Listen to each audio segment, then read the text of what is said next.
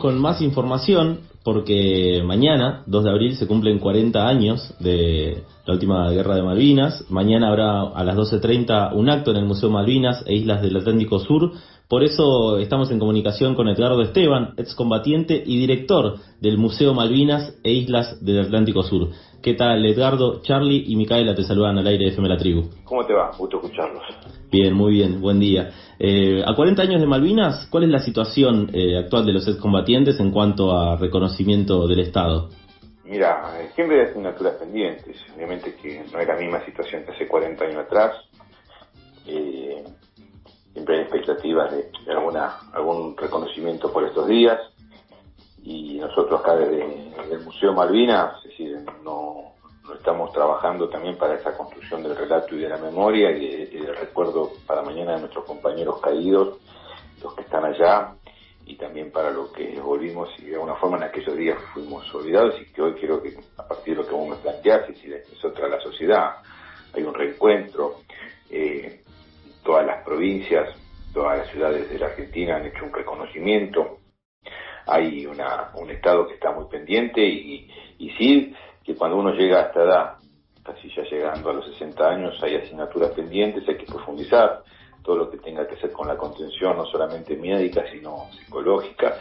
Y creo que bueno, que hay que seguir trabajando porque de alguna forma es, una mochila muy muy pesada la, de la guerra y creo que bueno, que es tiempo de, de, ver y de trabajar y también de aprovechar una oportunidad de esta visibilización para, para seguir entendiendo, acompañando y abrazando también a los que estuvimos en Malvinas, ¿no?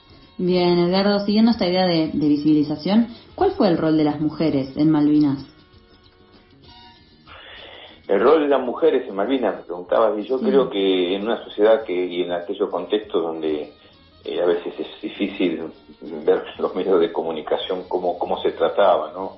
Eh, pasaron 40 años, pero también se ha evolucionado muchísimo. Me acuerdo una etapa de la revista Gente que aparecía la, la hija de Onassis diciendo, soy gorda pero feliz.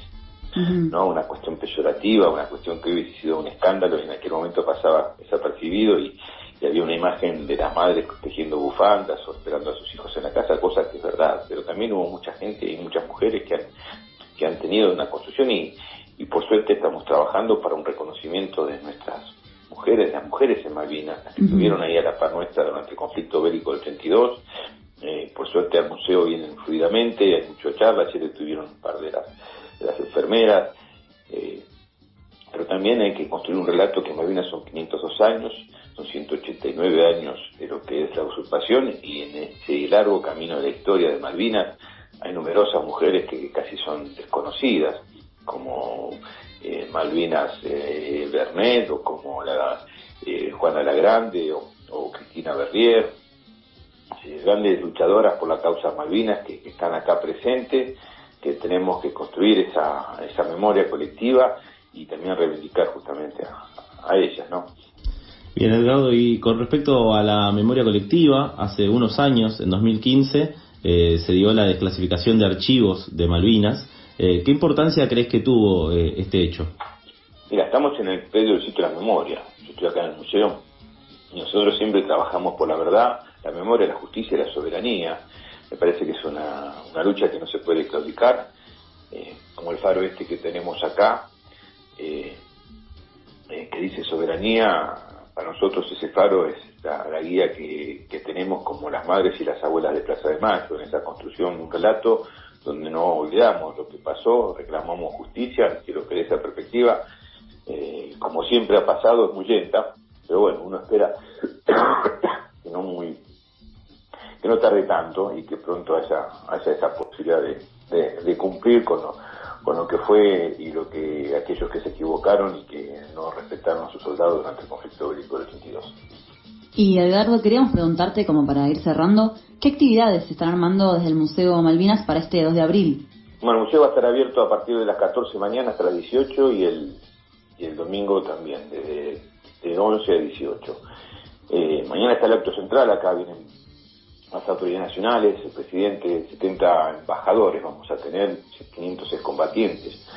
Y, después eh, termina el acto acá y, armamos una serie de actividades que se van a hacer en Tecnópolis con un recital de David Lebón, pero con ciclos de charlas, con, con teatro, con, poesía, con, actividades culturales para los chicos también, como la presentación del nuevo video de samba, y a la noche está un recital con un cancionero de aquellos días de Malvinas, del rock, con las y los jóvenes músicos y, lo va a cerrar el, gran León así que va a ser una jornada intensa que va a terminar eh, tarde, ¿no? Pero bueno, parte de esa conmemoración a nuestros compañeros caídos, con ese objetivo de la reflexión, la memoria, pero también mirando hacia el futuro y entendiendo que Malvinas, entre un país con tantas grietas, nos tiene que unir.